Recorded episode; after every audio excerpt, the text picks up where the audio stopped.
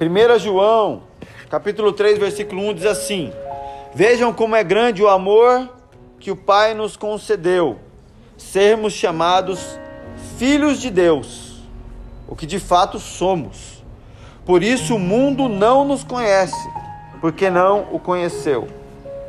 Aqui é claro, olha só, João está falando, o amor de Deus se manifesta no fato de nós podermos receber esse título, filhos de Deus. Queridos, de verdade, esse é o maior título que o ser humano pode receber. E como uma forma de jargão, muitos têm sentido dito isso, sabe? Não, a maior coisa que você tem é ser filho de Deus. Mas por que, esse negócio não cola?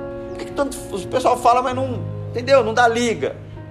A pessoa fala, não, o melhor título que eu tenho é ser filho de Deus. Mas o cara tá querendo o título de, sei lá, presbítero, bispo, apóstolo, querubim ungido e bibibi, blá blá blá. Por que, que o título filho de Deus não é o suficiente? Se essa é uma verdade bíblica, se essa é uma afirmação dita constantemente, por que, que eu tenho essa necessidade de outros títulos sobre mim? Algo, algo não está batendo. Essa matemática não está fechando. E aqui, a gente vê que muito tem sido falado do termo paternidade. Eu acho que Deus despertou a igreja, os cristãos, e de anos para cá, esse tema paternidade foi levantado. E, e tem sido falado nas igrejas sobre isso. A questão é que existe um ponto cirúrgico que tem que ser se tratado que não se trata. Gente, existe algo que se chama é, cosmovisão.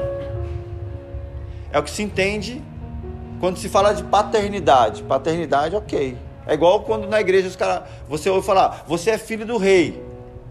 Isso é um termo bíblico. Só que a cosmovisão é o que é ser filho de rei. Porque eu posso falar que vocês são filho de rei, todo mundo aqui vai ter Ferrari, Mercedes, riquezas. Peraí, de que rei que você está falando? Aí é o entendimento das coisas. De que, que rei que é esse aí? É o rei Jesus? Pô, se é o rei Jesus, parece que não, não tem sentido. Então, paternidade, o que é paternidade? Tem sido falado muito, mas que tipo de paternidade? Uma paternidade equivocada tem sido falado muito. Porque nesse anseio de restaurar tanta gente ferida, tanta gente com problema, as pessoas estão ensinando coisas que não estão nas, nas escrituras, não tem na Bíblia e não conduz à liberdade. Por exemplo, eu sou pai na fé da, da igreja e de alguns. Porém, eu nunca vou substituir a lacuna deixada por um pai biológico. Essa é uma verdade. E aí, para tentar resolver essa deficiência que as pessoas têm com essa ferida paterna, muitos líderes, muitos pastores e muitos líderes à frente das igrejas estão gerando uma relação de dependência emocional, uma relação abusiva, uma relação onde é, é uma honra, uma submissão e um controle. Eu sou seu pai. Você não pode fazer nada sem falar comigo, senão você está em maldição. Senão aí, aí né, o gafanhoto vai te comer, é um monte de coisa que o camarada arruma na Bíblia para te pressionar, para te oprimir e, te, e dizendo que ele é seu pai.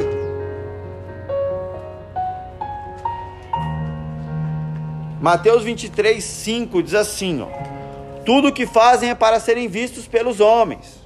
Eles fazem seus filactérios bem largos e as franjas de suas vestes bem longas, gostam do lugar de honra nos banquetes e dos assentos mais importantes nas sinagogas, de serem saudados nas praças e de serem chamados mestres. Mas vocês não devem ser chamados mestres. Um só é o mestre de vocês, e todos vocês são irmãos. A ninguém na terra chamem pai, porque vocês só têm um pai, aquele que está nos céus. Então entende, nesse texto aqui, parece que Jesus está colocando a coisa de uma forma muito radical. Mas o que acontece? Jesus está colocando cada coisa no seu devido lugar. Para a gente ficar aqui, claro, não é errado você chamar seu pai biológico de pai, tá? A Bíblia mostra isso. É Lucas 1,59, olha o que diz. No oitavo dia foram circuncidados um menino e queriam dar-lhe o nome do pai Zacarias, que está falando do nascimento de João Batista. Então a Bíblia fala: ó, Zacarias era pai de João Batista. Legal, não tem problema, isso não é errado. E também, você ter alguém que você fala, pô, ele é meu pai na fé, também não é, não, não é um equívoco.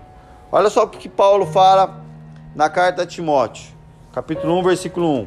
Paulo, apóstolo de Cristo Jesus, por ordem de Deus, nosso Salvador, e de Cristo Jesus, a nossa esperança, a Timóteo, meu verdadeiro filho na fé. Graça, misericórdia e paz da parte de Deus, Pai, e de Cristo Jesus, o nosso Senhor. Então aqui a gente vê o termo pai biológico e pai na fé, sem, sem problema algum. A questão aqui, quando Jesus está confrontando ali, ele está confrontando os fariseus, quando ele fala, ninguém vocês vão chamar de, de pai, né? Os caras estão querendo se aparecer e tal. Ele está confrontando uma, uma maneira de usar o termo para exatamente esses fins. Por isso que quando a, é, a Bíblia fala, não é nada de novo debaixo do céu, gente, não, não, não tem novidade. Aqui Jesus está confrontando os fariseus que tinham o interesse de serem honrados e reconhecidos pelos homens. Ele está falando, eles estão querendo ser honrados pelos homens, eles querem se aparecer para os homens. Se impor como mestres da lei e detentores da verdade. Esse era o ponto. Então, alguns títulos eram usados para isso: mestre, doutor, guia espiritual, pai, tudo isso era usado como forma de exercer domínio e controle sobre as pessoas. Eles falaram que eles falavam que eles tinham como pai somente Abraão. Então entende que Jesus não está é, trazendo um, uma, uma questão absoluta de que só, só faz falar que Deus é pai. Não. Ele está trazendo uma. Como é que fala? Ele está ressignificando isso. Porque ali havia uma uma distorção. Então, eles se colocavam como figuras superiores, mais santas, intocáveis, como se eles fossem semideus aqui. Só que Jesus chega e fala assim: olha, no texto que a gente leu, o que, ele fala? Todos vocês são irmãos. Todos vocês são irmãos de um único Pai, discípulos de um único Mestre. Então, o que Jesus está fazendo aqui? O que realmente é para ser feito, exaltando o Pai. O papel, a, a nossa vida é ser conduzido de volta ao Pai.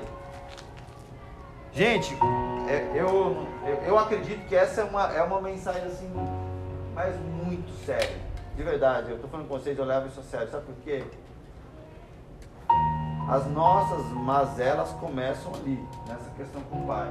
E aí, a missão de Jesus, ele morreu na cruz, ele deixou a glória, a gente cantou sobre o que ele fez, para abrir um caminho para que você pudesse chegar no Pai. Aí quando eu não tenho, quando eu ensino para vocês, eu, eu, eu costuro o véu, eu digo que você, não, a sua, a sua questão se resolve comigo, eu sou seu pai, eu oro por você, eu defino o que é benção, o que não é e tal, eu estou anulando a obra de Cristo. E sabe o que eu vejo? Um monte de órfãos dentro da igreja. Mas como assim? Sim, órfãos dentro da igreja. Isso é muito, muito triste. E essa era uma verdade que fazia com que os fariseus odiassem Jesus. Tem um texto lá, se vocês lerem, no livro de Atos, que Paulo ele está lá em Éfeso e diz que tinha um demônio, uma deusa chamada Diana. E Paulo começa, a, as pessoas começam a se converter, e aí tem gente que fala assim: nossa, demônio se levantou contra o Paulo, né? Porque o povo quer matar Paulo naquele lugar. Mas se você ler aquele texto, diz que os caras que fabricavam a estatuazinha da Diana falaram assim: poxa, se o povo converter, ninguém mais vai adorar a Diana, a gente não vai vender estátua, mata o cara. No fundo, no fundo, gente, as questões são espirituais, mas você vai ver ambições, poder em jogo, e isso fazendo com que fossem escravizados os homens. Você acha que os fariseus estavam ali querendo apedrejar Jesus por um desvio teológico? Queriam crucificar ele porque a verdade liberta. E um senhor sem escravos não tem poder. E ali os fariseus estavam se vendo assim, perdendo ali os seus escravos. As pessoas não estavam mais querendo ficar debaixo daquele jugo. E aquilo estava enfurecendo eles estava quebrando o regime de controle dos fariseus sobre aquela, aquele povo e fazendo os homens serem livres. Você pode ter um irmão que cuide muito bem de você, você pode é, ter alguém que te abençoa demais, mas essa, isso nunca vai substituir, gente, a segurança. Olha só, a Bíblia é tão fantástica que ela relata, é, é, é, a, a ciência explica isso. 12 anos é a fase de transição na cabeça do ser humano. 12 anos para o judeu é a fase de maturidade. 12 anos a criança passa pelo ritual ali de maturidade tal, onde ele é considerado já homem. E a Bíblia, o primeiro relato de Jesus aos 12 anos, diz lá, eu não vou ler, gente, os textos aqui, porque senão a gente vai se alongar demais, mas se tiver dúvida, consulta lá na Bíblia. Diz que eles vão adorar lá, a família toda, José, Maria, e eles voltam. De repente eles veem que Jesus não estava, perderam Jesus, e eles ficam desesperados e voltam lá. Jesus está onde? No templo. E aí chega lá Maria, né? Maria, José, mãe assim. O filho vai ter 85 anos, ela vai falar, meu bebê, não é? Maria, Maria igual, igual mãe é mãe, essa, né? E ela chega para Jesus, né? Rogério, chama o Samuel de bebê até hoje. Lá, né? Cara, você já se acostumou com isso? Normal, né? Você sabe. Você, sim. E aí Maria chega tipo para Jesus assim, bebê, o que você tá fazendo aí? Você fugiu da gente. Né? Jesus fala, você não sabia que eu tinha que estar na casa do meu pai? Aos 12 anos. Jesus já havia entendido isso. Porque com 12 anos você precisa de propósito, de destino. É, é um momento importantíssimo. Pastor, a adolescência é uma fase problemática, os adolescentes ficam confusos. Olha, eu acredito que um adolescente que entende quem é o pai dele, ele não terá confusão com destino e propósito na vida. Eu acredito plenamente nisso. Pastor, adolescente é, é, adolescência é a fase de confusão, é o aborrecente? Não. A adolescência é a fase de transição. Eu não acredito nesses termos aí. Deus não fez ninguém para ser confuso. Agora, transição nós passaremos. Passar pelo vale da sombra da morte a gente passa. Né? Cruzar um deserto a gente cruza. Mas permanecer nesses lugares não. Agora, quem tem Deus tem propósito e destino. Os homens cruzaram o deserto com um destino. Então, são questões fundamentais para a gente. Existe o padrasto espiritual, gente. Eu quero ler aqui algo que eu escrevi aqui. Ó. A noiva de Cristo deixa o noivo e arruma um padrasto para seus filhos. Esse padrasto agora se impõe se auto-intitula pai e obriga seus afilhados a chamarem ele de pai espiritual. Não sei se está fazendo sentido isso para vocês, mas é um cenário que tem se repetido. Em uma geração onde os pais biológicos estão cada vez mais se comportando de forma violenta e omisso.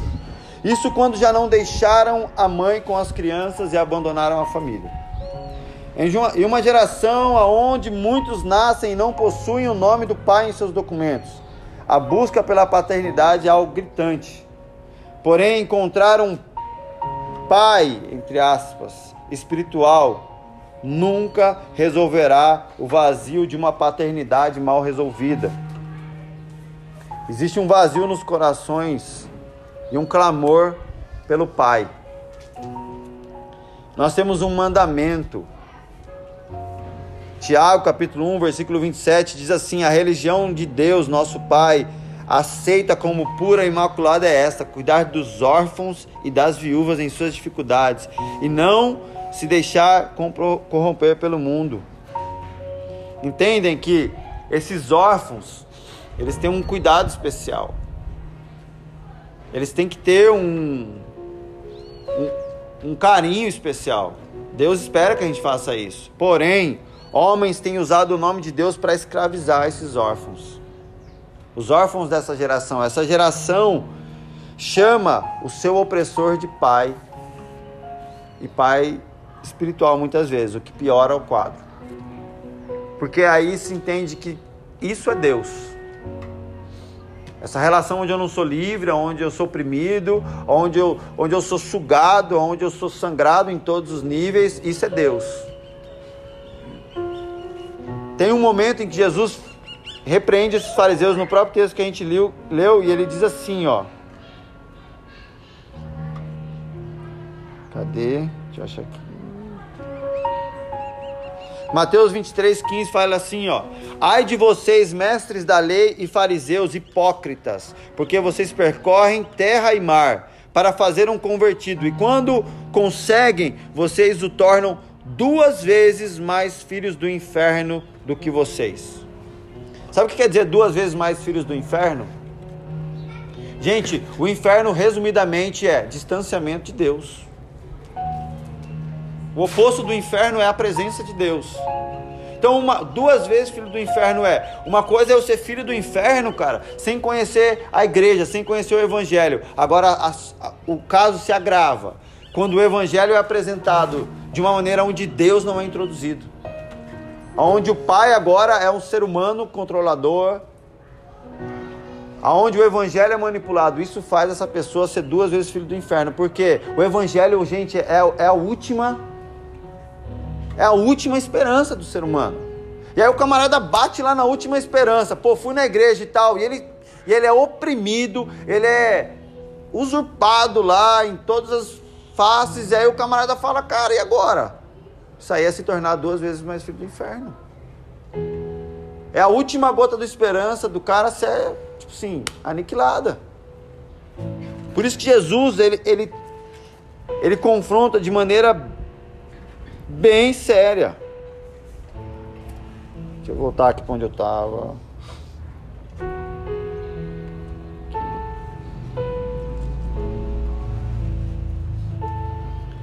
Essas pessoas estão dando as suas vidas, sua energia, seus bens materiais na tentativa de resolver uma crise de orfandade. Porém, o título pai cada vez se torna mais traumático. Pessoal, ou eu serei um líder, o que, que é esse, essa figura? As pessoas vão me ouvir porque reconhecem a minha liderança, escolhem estar debaixo da minha missão. Entende? Submissão. Você escolher. Eu estarei debaixo da sua missão porque eu reconheço a sua liderança. Isso é submissão. Agora, estar numa missão, porque te colocaram uma corrente, te obrigaram a estar lá, isso não é missão, não é submissão, isso é escravidão. Um pai não, não é a figura que escraviza o filho. O pai é o que chama os filhos a uma missão.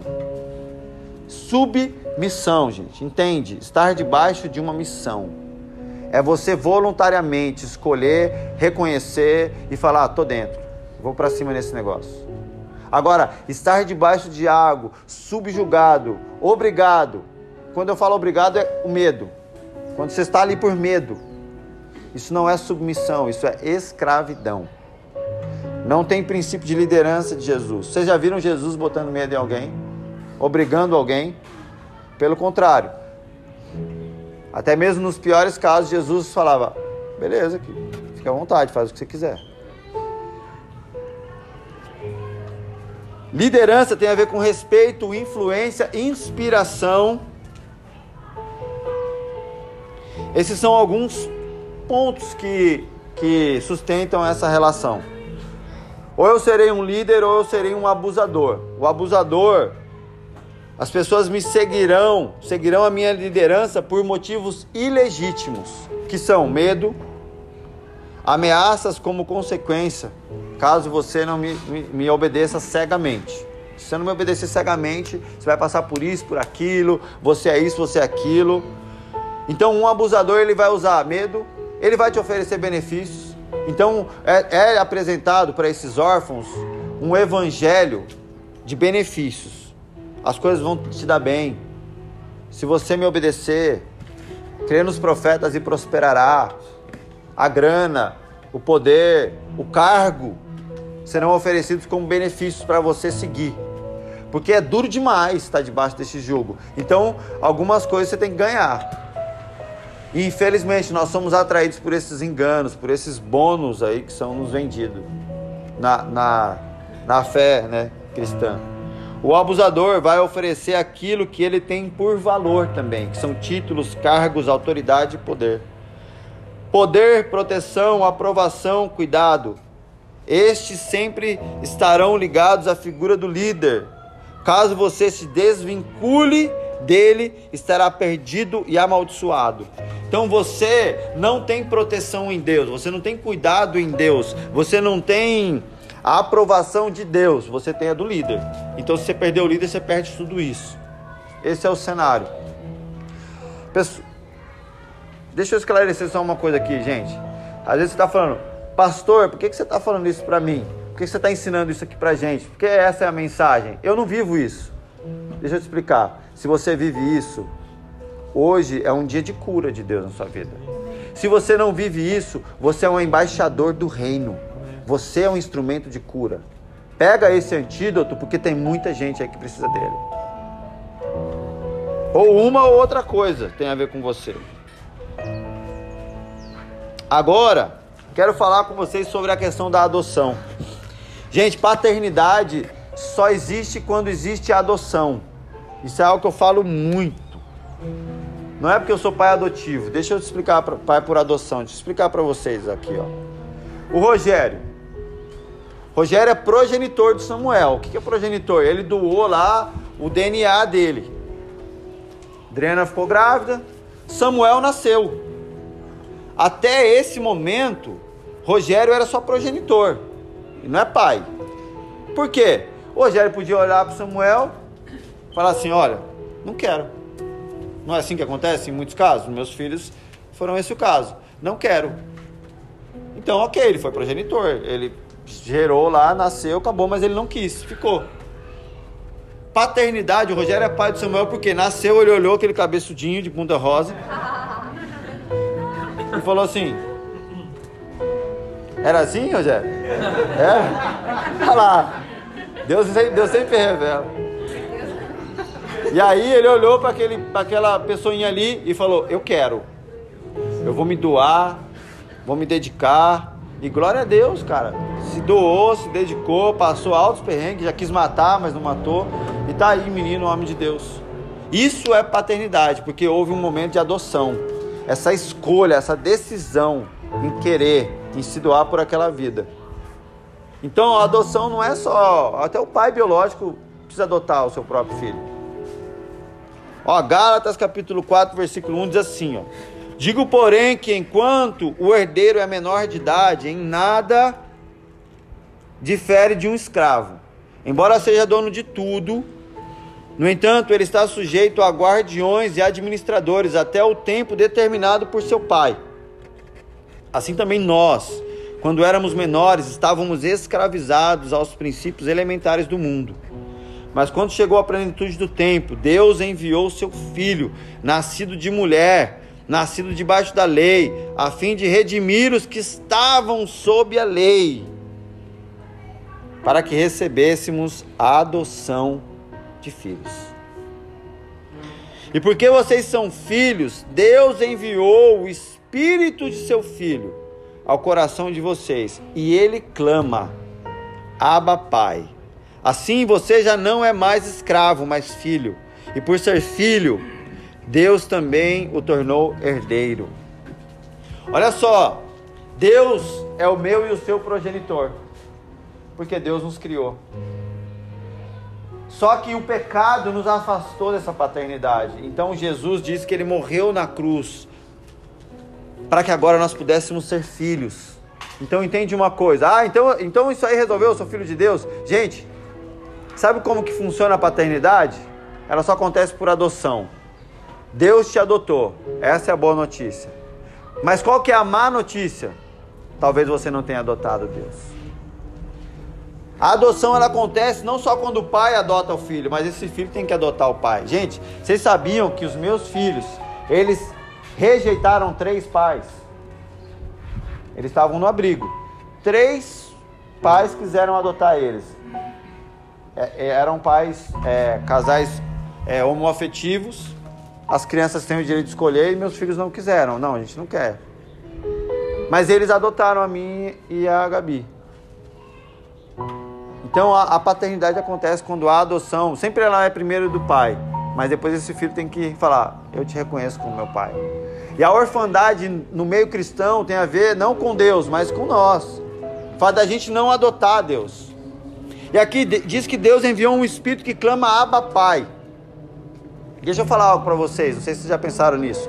Jesus é o nosso advogado. E sabe quem é o Espírito Santo? O Espírito Santo também é um advogado. Como assim, pastor? Advogado de quem? O Espírito Santo é o advogado de Cristo. Ele advoga a obra de Cristo em nossas vidas. Ele está aqui, advogando a obra de Cristo, reivindicando ela na nossa vida. E o Espírito Santo está aqui, ó, agindo no nosso coração, falando um clamor que chama Abba Pai. O que, que é isso? É a, o Espírito Santo advogando a causa de Cristo, dizendo a, a, a, obra dele foi verdadeira, a obra dele é real, a obra dele é sim regeneradora. E, e ele clama, ele está clamando Abba Pai, para que a obra de Cristo se concretize em nós para que a gente tenha realmente esse, esse entendimento e a gente adote ao Pai, para que a paternidade se, se concretize e esse, essa lacuna se feche de uma vez por todas. Vocês já não são mais escravos, mas filhos. Por ser filhos, Deus os tornou também herdeiro. Sabe essa sensação de que você de que a Bíblia é uma benção, mas não é para você, está exatamente nisso aqui. Diz que aqui, quando o herdeiro é menor de idade, ele nada se difere de um escravo. Quando você ainda não entendeu que Deus é seu pai, nada você se difere de um escravo. Por isso que estar sujeito a uma como que eu posso dizer? há um jugo de escravidão dentro de um ambiente eclesiástico, dentro de uma igreja, estar debaixo de um jugo de escravidão é muito comum.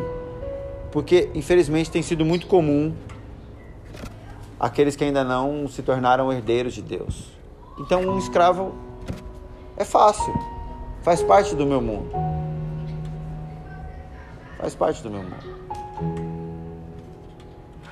Sabe, tem pessoas que elas viveram num, num ambiente de briga, de conflito, de treta, de, de gente bêbada. E aí o camarada sofreu muito naquilo, mas ele se sente à vontade no bar, naquele ambiente também de treta, de, de bebida, de droga. Aí aquele ambiente é horrível, mas sabe o que faz você ficar lá? Ele é familiar.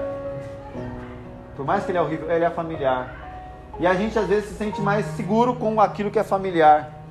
Então, às vezes, não é que você gosta de ser oprimido, cara. Não é que você tá afim de alguém te falando, eu sou seu pai, mano, dá o dízimo, dá isso, dá aquilo, dá suas calças, seu relógio, me, me obedece, faz, né? Larga sua esposa, larga seus filhos, mas cumpre a escala, faz isso. Não importa se seu casamento tá acabando, você tem que honrar a igreja.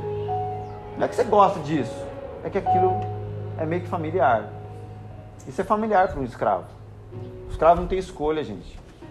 Escra escravo não bebia leite porque ele comia manga, entende? E aí falaram, comer manga com leite morre. E aí o camarada só obedece. E é assim. Tem gente na igreja que acredita nessas coisas, tipo leite com manga, sabe? Rebeldia é pecado de feitiçaria, é tipo isso. Gente, essa, é, é, esses folclores, eles são não são novos. Os senhores de escravos usavam dessas viagem louca, tipo leite com manga, você sabia? Porque o escravo ali comia as mangas da árvore. Só que eles tinham que é, tirar leite para o senhor de escravo.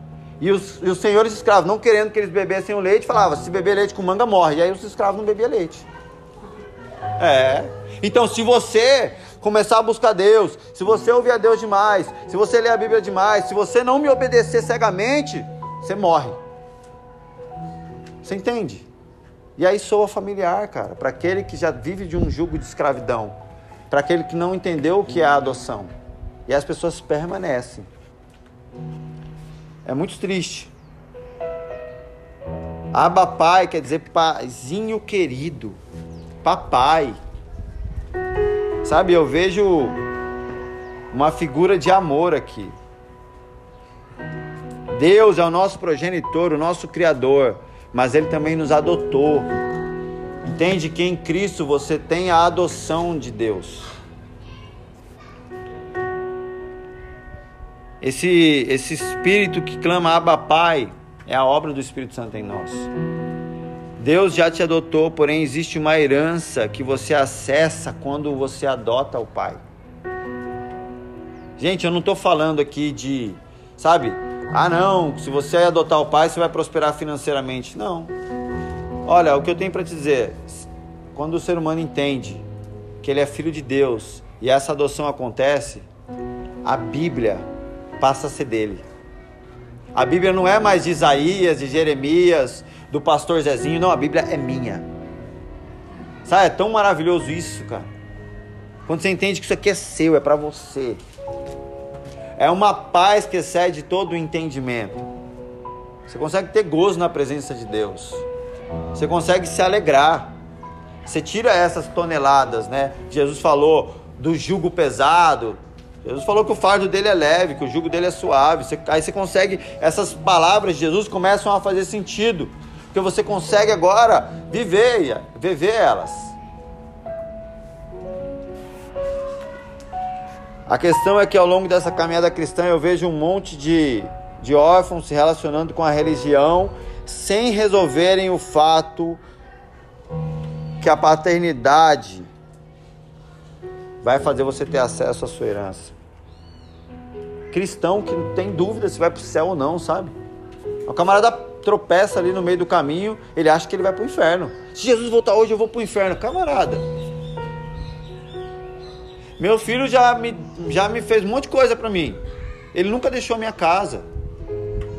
Ele está sempre sob meu cuidado. Ele está dentro da minha casa, ele mora comigo, ele falha, ele erra, mas ele está comigo. Ele vai ser prejudicado se um dia ele decidir, pai, eu quero viver do meu jeito a minha vida não vou te prender, então vai. Aí ele estará, né, sobre as próprias consequências da, da, das, dos seus atos. Mas enquanto ele está aqui, está comigo, eu estou cuidando. Tem essa. Errou, vai para rua, não é mais meu. Não, isso não acontece com Deus. Agora o ser humano está caminhando, o cara dá uma errada. Aí ele pensa assim: se Deus voltar hoje, eu fico. Será que é assim, gente? Será que você entendeu que é um pai mesmo? Ou será que esse Deus que você está falando que você serve é pai?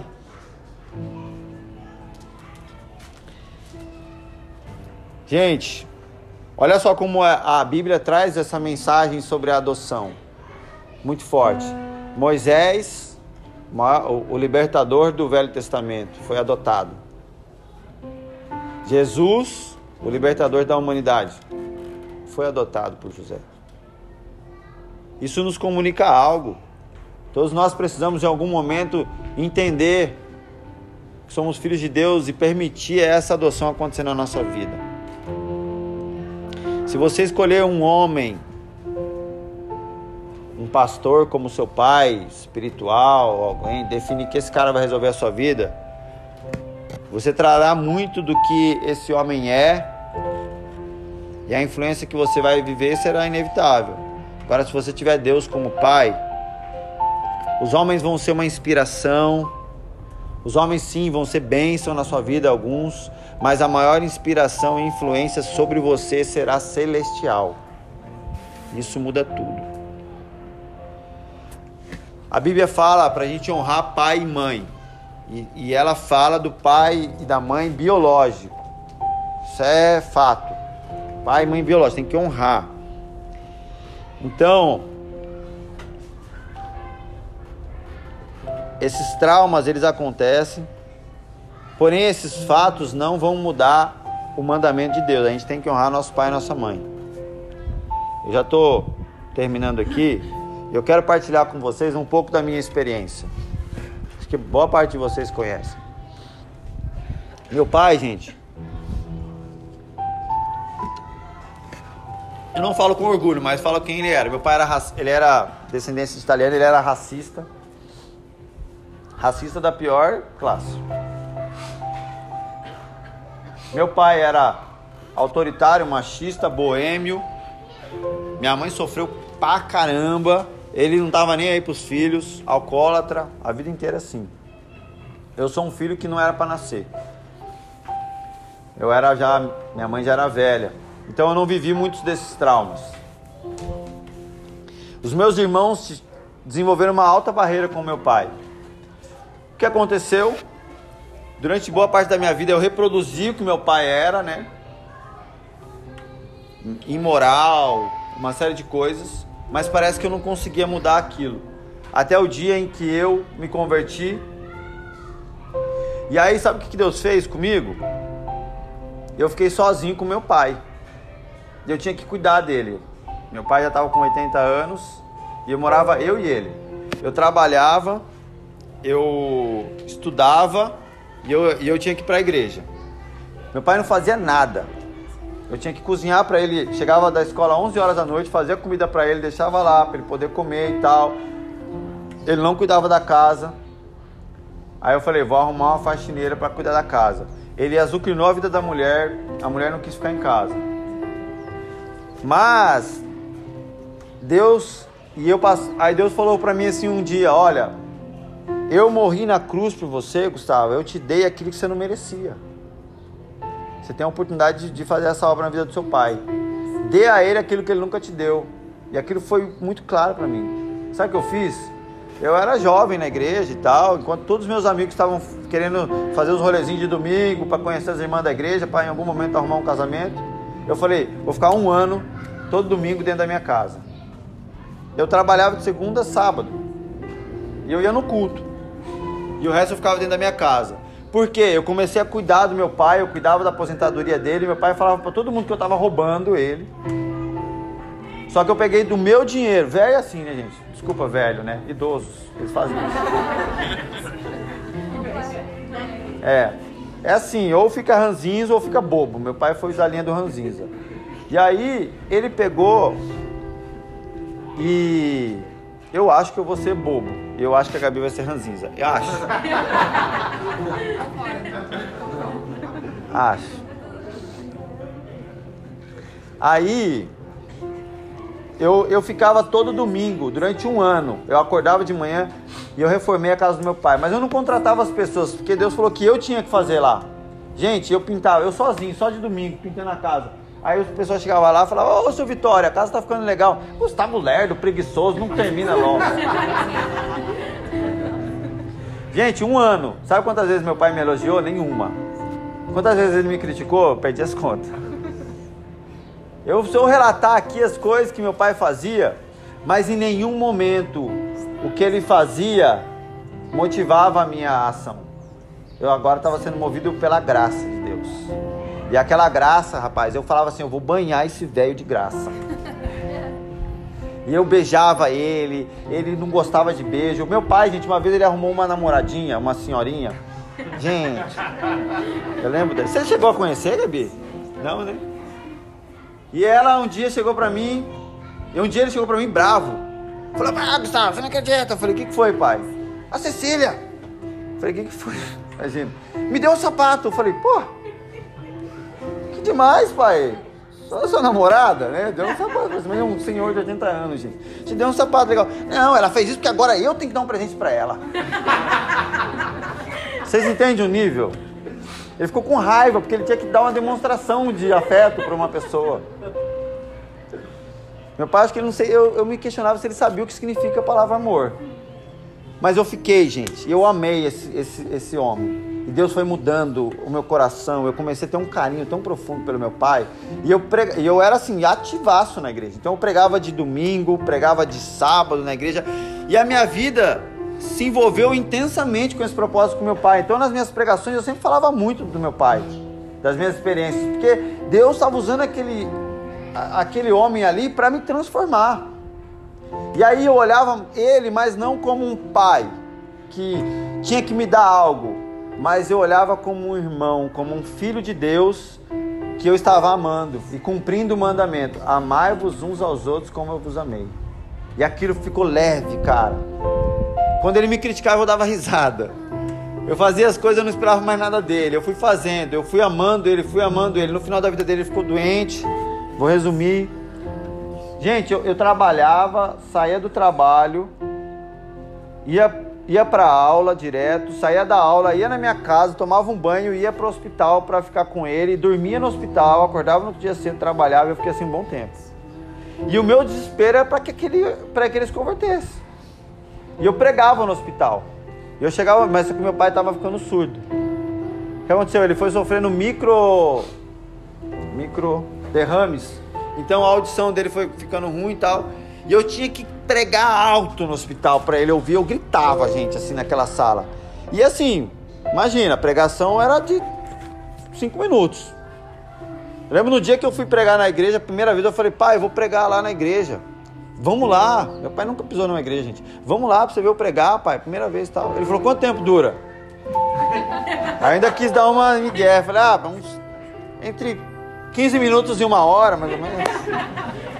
Ele falou, quê? Uma hora e meia, né? Ele falou, quê? Meia hora? Nunca que eu vou nesse negócio. Então eu tinha que pregar assim, era uma palavra rápida, pá, pum, pum e puf, vem Deus. Era assim. E eu gritava naquele hospital, velho. Eu lembro que tava meu pai e seu Miguelão. O seu Miguelão era um outro italiano. E ele morreu, velho. O seu Miguelão foi. Eu tinha uma igreja de duas pessoas, uma foi. Aí ficou meu pai. Aquilo mexeu um pouco com ele. E eu me lembro um dia ali, eu pregando, a enfermeira entrou lá, bem na hora do culto, que era noite, né? Ela falou assim: Você que é o filho do seu Vitório? Eu falei: Sou. É, eu falei: Pronto. Deu ruim, né, cara? Tô gritando aqui, vai. Ela, a enfermeira era crente, gente. Ela falou assim: Glória a Deus. O andar inteiro escuta a sua pregação.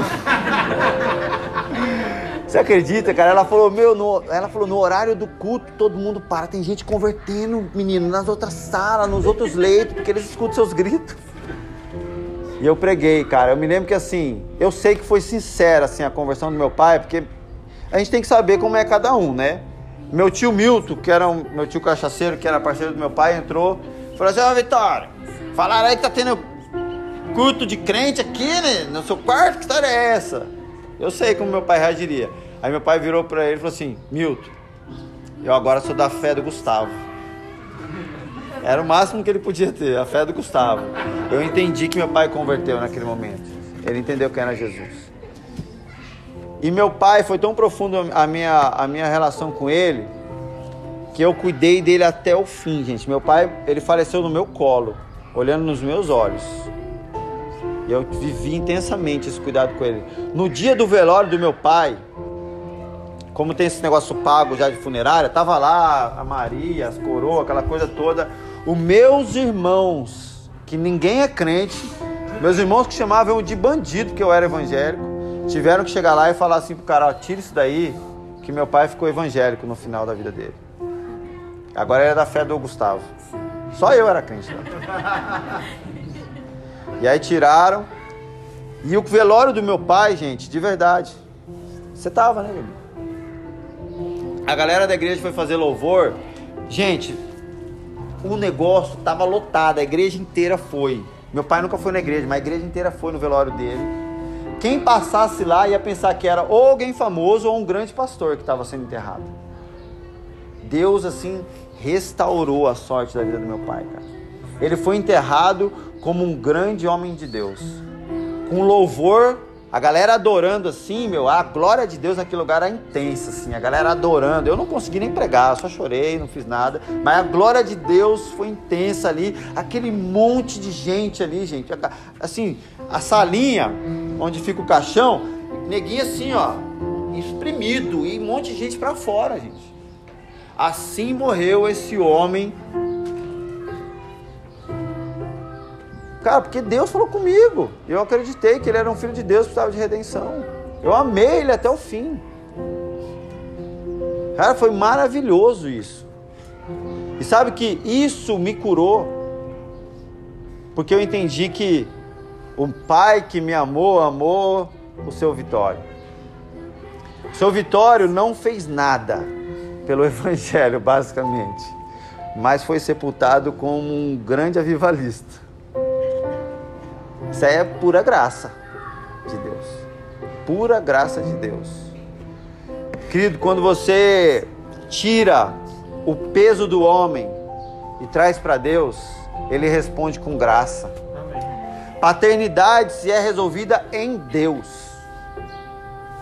O meu papel como pastor é o mesmo que o meu papel como pai das minhas crianças te levar ao Pai. É o mesmo papel que Jesus teve, nos conduzir ao Pai. É ali que as nossas questões são resolvidas, as mais profundas, gente. seremos filhos legítimos. Eu quero ler aqui para encerrar alguns textos aqui, ó. Romanos 8, 29 diz assim, ó: Pois aquele que de antemão conheceu, também os predestinou para serem conformes à imagem do seu filho, a fim de que ele seja o primogênito de muitos irmãos. Jesus é o primogênito e nós somos, através de Jesus, filhos de Deus legítimos. João capítulo 1, versículo 10, Jesus diz assim, ó. Aquele que é a palavra estava no mundo, e o mundo foi feito por intermédio dele, mas o mundo não o conheceu. Veio para o que era seu, mas os seus não receberam.